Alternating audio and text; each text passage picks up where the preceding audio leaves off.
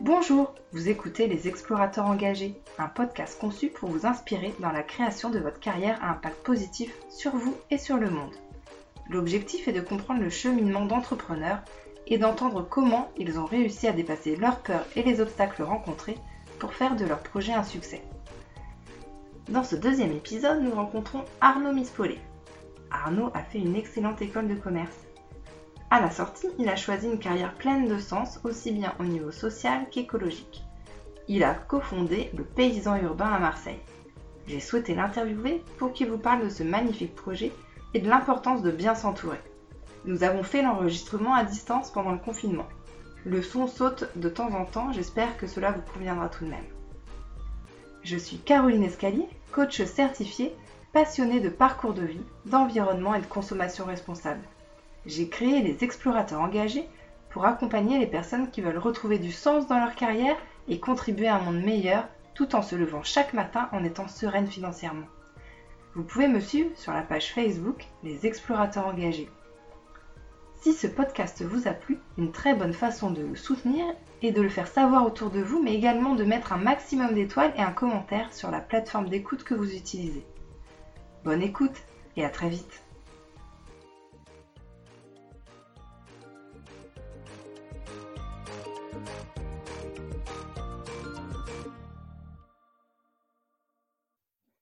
Bonjour Arnaud, bienvenue. Merci de, te prêter au jeu de, l'interview. Euh, est-ce que tu peux te, présenter, s'il te plaît? Je m'appelle Arnaud Mispollet, je suis un des quatre cofondateurs et co-directeurs du Paysan Urbain Marseille, euh, qui est un chantier d'insertion dans l'agriculture urbaine à Marseille et qui produit des micro-pousses. qui sont le stade juste après les graines germées. Donc, on fait choux, radis, roquette, tournesol, pois, c'est plutôt un produit haut de gamme pour les restaurants. Mmh Et la spécificité, c'est qu'on est un chantier d'insertion. Donc, on accompagne des personnes éloignées de l'emploi, euh, des chômeurs longue durée, bénéficiaires du RSA, euh, jeunes sans qualification, euh, personnes handicapées, primo-arrivants. et on les accompagne pour retrouver un emploi ou une mmh formation. Super. Et du coup, ça comprend combien de salariés en gros? Alors actuellement, on a une douzaine de salariés en insertion en simultané. Euh, on a également deux jeunes en service civique où on fait des binômes. On prend un jeune décrocheur euh, qui vient de la mission locale, de l'école de la deuxième chance ou des apprentis Auteuil par exemple, et un jeune qui s'y connaît un peu en jardin, en agriculture, et on les fait bosser ensemble sur la partie euh, pédagogique et animation. Et plus, on a aussi l'accompagnatrice sociale euh, qui fait l'accompagnement des salariés. Mmh Donc, on est en tout une quinzaine euh, à, à, travailler sur le projet. déjà une belle équipe. sur la ferme. D'accord. Ouais, ça commence à, être pas mal. Ouais, carrément. Et tout à l'heure, tu disais que euh, du coup, vous étiez quatre cofondateurs, c'est ça? Comment vous êtes rassemblés pour créer, pour créer la ferme urbaine? Alors, ça a commencé euh, bah, pas, très longtemps après mes études. J'avais monté une cigale avec euh, des amis et notamment des gens avec qui j'étais dans la spécialisation entrepreneuriat social euh, à l'école. Ouais, alors est-ce que tu peux nous dire ce que c'est une cigale ouais. C'est un, un, club d'investissement solidaire dans lequel on investit des relativement petites sommes, c'est 1000, 2000, 3000 euros dans chaque projet. Mmh euh, on est une vingtaine, enfin ça, peut aller jusqu'à une vingtaine, donc nous c'était notre cas. Euh, et on met tous entre euh, je sais pas, 10, 20, 50 euros par, par mois, par an, donc c'est vraiment limité. L'intérêt, c'est plus qu'investir financièrement, c'est apporter nos compétences à, aux projets dans lesquels on investit. Et donc, le paysan urbain à Paris, c'était un des premiers projets dans lesquels on a investi. Donc, je les ai rencontrés notamment en allant euh, monter des serres, euh, les aider, en les aidant à monter les serres à Paris. Donc c'est là où j'ai rencontré Benoît, qui avait monté le projet à Paris. Mmh Et ensuite, euh, je suis allé à Marseille pour monter un projet avec les apprentis d'Auteuil, qui était un projet dans un ancien cloître autour de la formation et l'insertion des personnes éloignées de l'emploi. Et j'ai recontacté Benoît en lui disant que ce serait un super lieu pour pouvoir monter le, le paysan urbain, puisque on avait un, il y avait un bel extérieur. Euh, l'idée, c'était d'accompagner les personnes éloignées de l'emploi donc c'était complètement l'état d'esprit du projet. Donc là, on s'est rencontrés, on a commencé à discuter. et en fait, il s'est encore passé du temps parce que lui a eu un, petit bébé, il a continué à bosser mmh. sur le projet de Paris depuis Marseille pendant un an. Moi, je suis retourné à Paris, monté un autre projet avec les apprentis Auteuil aussi. Et puis, je suis revenu à Marseille parce que j'avais vraiment été. Je suis tombé amoureux de Marseille. et, et, on s'est recroisé à ce moment-là, on a rediscuté. Et c'est à ce moment-là qu'il m'a dit que là, il, il, pensait de plus en plus sérieusement à monter le projet sur, sur Marseille, qu'il avait aussi rencontré deux autres personnes. Et du coup, on a commencé à discuter, on a commencé à, à bosser un peu tous les quatre, euh, voir si on, s'entendait bien, si on était compatibles mmh au niveau du boulot. Et puis, ça s'est bien passé, on s'est tous super bien entendus et, et l'aventure a commencé. Donc, il y a un petit peu plus de trois ans maintenant. Génial. Et du coup, c'est quoi ton rôle chez les, les paysans urbains? Euh, J'imagine que vous êtes un peu découpés euh, chacun des missions différentes Ouais, tout à fait. Bah, L'intérêt, c'est qu'on est assez complémentaires. Donc, mmh. c'est une des clés du fait que notre équipe fonctionne très bien. Mmh. donc, déjà, avant de dire ce que je fais, je peux dire ce que je fais pas. en gros, Cécile, elle, elle s'occupe de la partie commerciale. Elle, elle a bossé 10 ans chez Danone en tant que commerciale. Donc, c'est elle qui fait le lien avec les clients, le démarchage client et qui s'occupe de tous ces points. Euh, Benoît, lui, c'est celui donc, qui avait monté le projet à Paris, qui a le plus de compétences en agriculture, euh, même si c'est juste des formations courtes. Euh, mmh et puis après, il a appris sur le tas, donc il s'occupe de la partie agriculture et tout ce qui va être technique sur le développement. D'accord. Benjamin, il s'occupe de la partie animation. Donc, on a aussi une partie sensibilisation et animation. On intervient dans tes collèges, dans des, mmh. dans des associations, dans des entreprises ou bien on mmh. accueille des groupes sur, euh, sur notre ferme. Et du coup, moi, je fais un petit peu tout le reste. Donc, je fais euh, la recherche de financement, le lien avec les partenaires, la coordination globale, euh, tout ce qui est RH, administratif, et tout ce qui est insertion, mais dans la limite de tout ce qui est l'accompagnement socio-pro, puisque là, on a vraiment une personne qui est dédiée à mmh. ça et qui s'occupe de l'accompagnement notamment des freins périphériques à l'emploi, comme on les appelle. Hmm. tout ce qui va être euh, logement, santé, administratif, hmm. qui empêche euh, les personnes de pouvoir retourner ou trouver un boulot euh, stable et pérenne. Hmm. Et qui fait ensuite l'accompagnement sur le projet professionnel une fois que les personnes sont en, capacité d'aller sur les sujets. Canon. C'est hyper varié du coup. Du coup, c'est très varié. Très varié on, continue à faire quand même tous tout. Oui. Euh, même si on oui, j'imagine que vous êtes tous de plus en plus, mais c'est vrai que ça, fait, ça fait des journées assez variées. ça peut aller de remplir des dossiers de subvention à euh, bah, s'occuper des, salariés, faire la, le, ouais, l'encadrement technique euh, des salariés, donc aller faire la récolte, les semis, le lavage, le conditionnement avec eux, mmh. à aller euh, bah là, normalement, s'il n'y avait pas eu le confinement, j'avais un événement euh, chez Métro pour aller faire une animation, présenter nos produits et, euh, et, faire goûter à des restaurateurs. Hmm. donc, ouais, assez, assez varié. Ouais, top. Ok. Et, et, du coup, c'est vrai qu'on n'a pas parlé quelle, quelle, étude tu as fait avant. est-ce que tu as eu un métier avant Ou est-ce que du coup, finalement, c'était ton premier job? J'en suis arrivé là. Oui, exactement. Euh, alors, j'ai fait une école de commerce mmh et j'ai fait notamment la spécialisation euh, entrepreneuriat social euh, de cette école. Donc, c'est l'ESSEC à Cergy. Mmh et c'est ça qui a vraiment été le, le, déclic parce que pendant longtemps, je me posais des questions sur ce que j'allais faire plus tard. J'avais fait des stages en entrepreneuriat, en marketing. Euh, alors l'entrepreneuriat c'était quelque chose qui me plaisait, mais les sujets sur lesquels j'avais bossé, c'était pas, enfin voilà, j'avais rien trouvé de particulièrement qui me faisait vibrer. Et mmh. quand j'ai fait cette euh, SP entrepreneuriat social, j'ai rencontré des gens qui étaient vraiment super intéressés par ce qu'ils faisaient, super intéressants. Euh, aussi bien dans les personnes qu'on a pu rencontrer, les intervenants, les, entreprises qu'on a visitées, que les autres étudiants. C'était hyper riche. Mmh. C'est un an de, de SP. Donc, ça a été vraiment un des déclics. Hmm. Et ensuite, j'ai fait plusieurs choses. J'ai notamment bah, commencé à. Enfin, j'ai rejoint une équipe où j'ai commencé à monter un projet, puis finalement, j'ai quitté l'équipe. Ça se passait pas. Voilà, c'était pas ce qui m'allait. Pendant un an, j'ai géré le, concours d'entrepreneuriat social étudiant de l'école mmh de, là où j'étais. Donc, ça, c'était vraiment top. J'ai rencontré plein de monde, plein d'entrepreneurs. J'ai vu des facettes différentes de l'entrepreneuriat, puisque j'ai aussi bien pu bosser avec les, financeurs des entrepreneurs, euh, les personnes qui s'accompagnaient. Donc ça, c'était super. Et puis ensuite, j'ai eu l'opportunité justement d'aller à Marseille pour développer le projet euh, mmh. du cloître. Donc au début, mmh. je devais rester juste euh, un mois à faire l'étude de faisabilité. Et puis ça s'est transformé en... Mmh. Après, c'est ce que tu nous as expliqué, et voilà. où tu es revenu à Paris, et puis finalement, Marseille était trop tentant.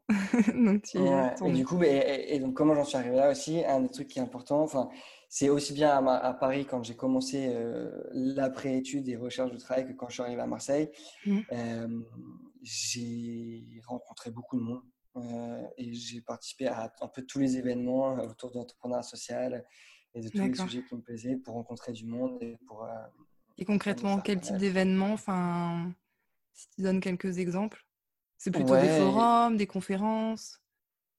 Ben, Un peu tout. Euh, des événements type euh, tout ce qui est organisé par des Tickets for Change, Make Sense, euh, mmh. les JSVC. Toujours regarder tout ce qui se faisait du côté d'Entropia, des incubateurs, mmh. des forums, effectivement. Et puis rencontrer les, les anciens de, de l'école et de l'aspect. Et puis, à la fin des rencontres, demander qu'ils me mettre en relation avec euh, deux, trois autres personnes et puis ainsi de suite, mmh. euh, comme ça. Pour, étendre rapidement ton réseau sur place. Tout à fait. Top, ok, merci. Et, et du coup, finalement, euh, qu'est-ce qui t'anime dans l'entrepreneuriat social, dans, ton projet Qu'est-ce qui est important pour toi dans la vie? Bah Déjà, effectivement, avoir un travail qui a du sens pour moi, donc ça, c'est hyper important. qu'est-ce que ça signifie? C'est un projet un, qui est concret. donc, mmh. ce qu'on produit déjà, c'est très simple. C'est des micro-pousses. On suit le, enfin, on fait tout du début à la fin. et ce qu'on va vendre aux restaurateurs, on, sait à 100% ce que c'est, d'où ça vient. Donc, ça, c'est quand même quelque chose qui est important. L'agriculture, c'était un truc qui me, qui me bottait bien, puisque mes, toute ma famille, côté, côté maternel, vient de, de ce, de ce milieu. Donc, c'était un peu un retour aux sources.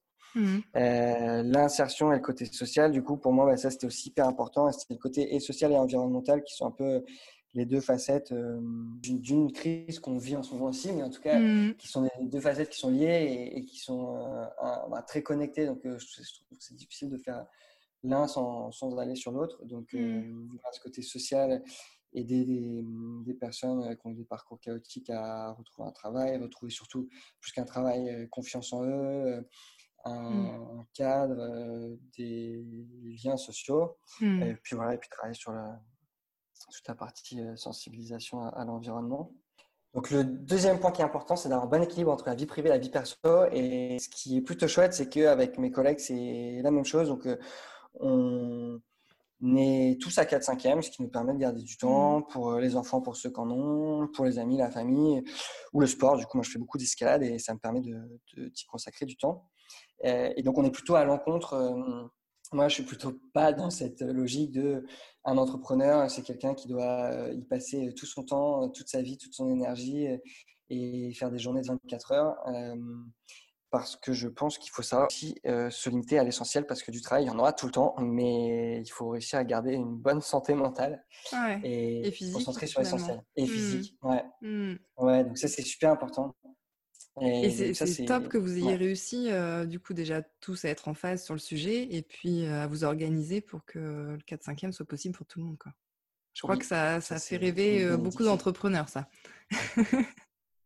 ouais. Ok. Et, finalement, qu'est-ce qui te met euh, le plus en joie dans ton projet? Eh ben, Mes collègues déjà. Parce que depuis trois ans. Ça s'entend, hein, qu'il y a vraiment une super euh, ambiance et euh, une complémentarité au top entre, entre tous. Mmh, ouais, effectivement, on est très complémentaires, on s'entend bien et le fait d'être quatre, ça nous permet de partager le, le quotidien et de pouvoir diluer le stress, la charge de travail. Alors, ça veut aussi dire diluer le salaire, certes, mais, mais bon, on s'y retrouve, on s'y retrouve et ça, c'est génial. le lieu de travail, on travaille dans les jardins d'un ancien cloître, donc pareil, on est en pleine nature en étant en pleine ville. Et donc, même en habitant dans le centre-ville, je vais au travail en vélo et je passe la journée dehors, donc c'est génial. Euh, et puis, euh, bah, la joie de faire un travail qui est en accord et en cohérence avec, euh, avec mes valeurs et avec, avec mes envies. Hmm. Et puis, de pouvoir me renouveler tous les jours au travail. Donc, ça, c'est super aussi. On a, cette ligne de, à, quatre de se dire que ben, comme notre travail, c'est ce qu'on a créé et qu'on en fait ce qu'on veut, de pouvoir le faire évoluer en hmm. permanence pour que ça puisse répondre à chaque fois aux besoins de, de tous et aux envies de tous au moment où on en est. Quoi. Ouais, top. Quelle a été la plus grosse peur que tu as dû dépasser dans ton projet? Et comment tu as fait concrètement pour la dépasser? Euh, Bonne question. Dès le départ, euh, ben, on était une super équipe, on avait un super projet qui avait déjà fait ses preuves euh, à mmh. Paris. Donc c'est vrai que ça, ça nous a simplifié la vie et c'était vachement rassurant. Après, bah, comme tout nouveau projet, on a toujours peur que ça fonctionne pas, euh, la mmh. peur de l'échec. Ça, euh, on l'a, on l'a toujours jusqu'à ce que, ce que le projet euh, prenne un peu de corps. Donc là, c'est vrai que là, au bout de trois ans, on a, on a démarré le projet, on a commencé à se payer, on a des ventes, on continue à bien se développer. Même avec le confinement, on s'en sort plutôt pas mal par rapport à plein d'autres structures. Et du coup, quelle a été la plus grosse difficulté dans ce projet que vous avez dû gérer et comment vous y êtes pris? Eh bien, la plus grosse difficulté, comme dans pas mal de projets, euh, au démarrage, c'est de trouver les premiers financements et les premiers clients. Mmh. Et du coup, ben, comme je disais juste avant, nous, la chance qu'on avait, c'était d'avoir déjà un projet qui avait été testé et qui avait fonctionné à Paris. Donc, ça nous a fait euh, gagner beaucoup de temps, beaucoup de crédibilité et ça a rassuré les, les, financeurs. Mmh. On avait aussi une bonne équipe, donc euh, voilà, complémentaire, crédible sur les différents point euh, du, projet. Donc, ça aussi, ça a beaucoup rassuré. Mmh euh, et puis après, euh, ce qu'on a fait, c'est tester. Donc, ça aussi, voilà, tester, tester, puis se lancer rapidement. Mmh. Le plus rapidement on se lance, le plus rapidement on peut corriger le tir quand on se trompe et le plus rapidement on a les retours clients et les retours d'utilisateurs pour pouvoir, pour pouvoir mmh. améliorer les choses et, et s'adapter. D'accord. Et, les premiers clients, du coup, vous avez fait du démarchage assez classique ou comment vous y êtes pris? Bah, Déjà, on a commencé à produire des micro-pousses avant même d'avoir notre serre et notre terrain. Euh, on a été produire chez, chez d'autres, euh, dans une, ben, autre, une autre ferme euh, qui est un jardin de cocagne. Donc, les jardins de cocagne, c'est des chantiers d'insertion qui font du maraîchage bio. Il y en mmh a une centaine en France.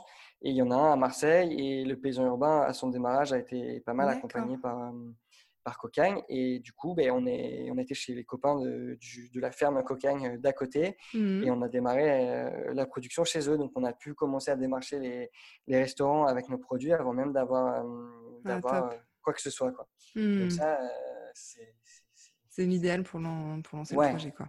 Mmh. C'est ce qu'il faut faire pour tout projet entrepreneurial, tester rapidement. Euh, avant mmh. même d'avoir démarré quoi que ce soit. D'accord. Ok. Euh, et, finalement, dans ton projet, euh, enfin dans votre projet, quelle a été ta plus grande surprise?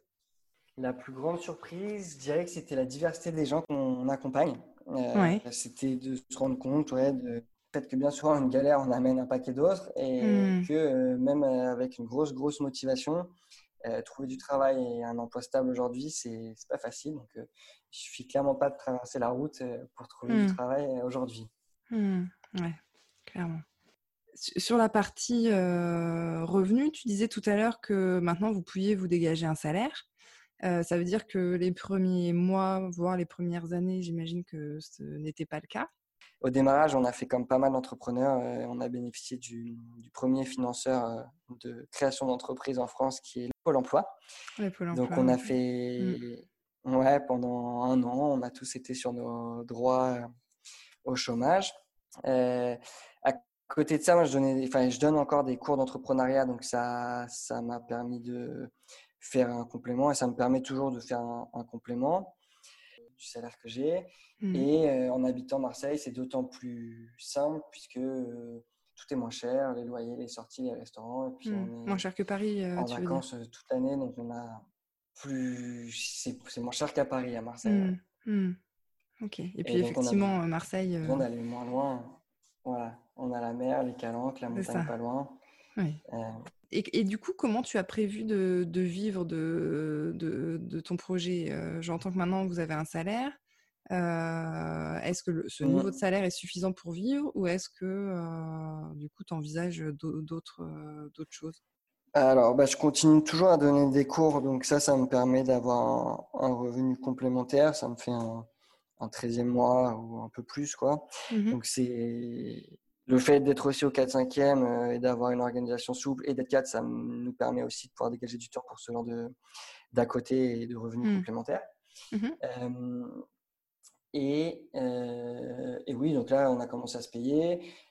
Euh, on est quand même, on se paye plus qu'un SMIC, donc ça, un, vrai salaire, c'est pas un, demi-salaire. Et puis, plus le projet continuera à, se développer et plus on pourra mmh. s'augmenter euh, au fur et à mesure. après, le choix qu'on a fait aussi, et comme pas mal d'entrepreneurs, c'est de pouvoir, de pouvoir aussi euh, garder des salaires bas, mais en fonction de, de l'année, si ça se passe bien, pouvoir mmh. se payer des primes à la fin de l'année. Donc, comme ça, mmh. ça permet de, de, faire en fonction de l'état des, finances euh, réelles. Et ouais, tout à fait. D'accord, super. J'imagine que comme dans tout projet entrepreneurial, il y a des hauts, il y a des bas, il y a des fois on se dit on on va jamais y arriver. et comment tu gères cette partie-là? Alors encore une fois, le fait d'avoir des super collègues, c'est super important. c'est très très important, aussi bien côté entrepreneurial que le côté insertion. Euh, on, effectivement deux secteurs avec des, montagnes russes émotionnelles euh, régulières et importantes. Hmm. Donc, euh, donc le fait d'être, d'être quatre et de pouvoir échanger, débriefer, faire retomber la pression, ça c'est, hyper important. Hmm. J'ai également la chance d'avoir une super conjointe qui travaille dans le secteur et avec qui on peut débriefer beaucoup et qui m'apporte beaucoup de choses et hmm. avec qui on peut prendre du recul. Donc ça c'est, important aussi très important. Et puis, euh, beaucoup d'escalade, beaucoup de sport euh, pour pouvoir euh, extérioriser tout ça. Donc, de l'escalade plusieurs fois par semaine, une heure de vélo par jour pour aller et revenir du travail. Et, quand vraiment c'est trop, je vais mettre des coups de pioche dans le jardin et, je me défoule. ouais, tu extériorises et, et, tu, tu, échanges avec tes proches et tes collègues. Quoi. D'accord. Ouais. Super. Et pour toi, c'est quoi du coup l'ingrédient principal de succès de, de ce projet?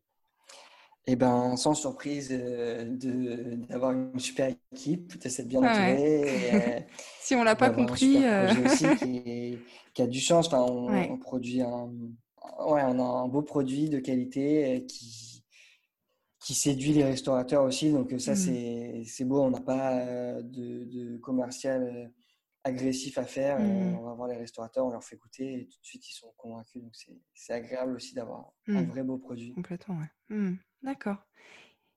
Et, du coup, pour finir, quel conseil tu pourrais donner aux auditeurs qui voudraient se lancer dans un projet similaire ou en tout cas entrepreneurial?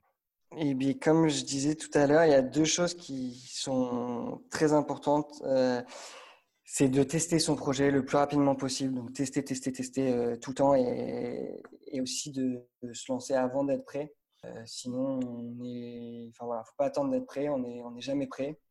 Hmm. Euh, comme ils disent en anglais, il faut faire du quick and dirty, donc vite et sale, pour tester. Et c'est comme ça qu'on apprend le plus. C'est comme ça qu'on fait progresser le, le plus son projet. Et ça, c'est ce que je répète inlassablement à mes étudiants. Donc, s'ils retiennent que ça à la fin de l'année, je suis très content. tester, tester et, avant d'être prêt. Ouais, je pense que c'est un excellent conseil, effectivement. Super. Merci Arnaud pour le temps que tu nous as consacré. C'était très riche et euh, très instructif. Euh, je pense que nos auditeurs vont, vont avoir appris des choses. Euh, et du coup, bah, n'hésitez pas à aller voir euh, la page Facebook Le Paysan Urbain si vous souhaitez en, savoir plus sur, bah, sur la structure et puis le site internet. Site internet lepaysanurbain.fr, ouais, Facebook, il y a Le Paysan Urbain Marseille et Le Paysan Urbain Paris. Et puis on a même un Instagram avec des belles photos de ce que ah, font les chefs avec nos produits. Canon. Super. Merci Arnaud. Au revoir. Merci beaucoup. Au revoir.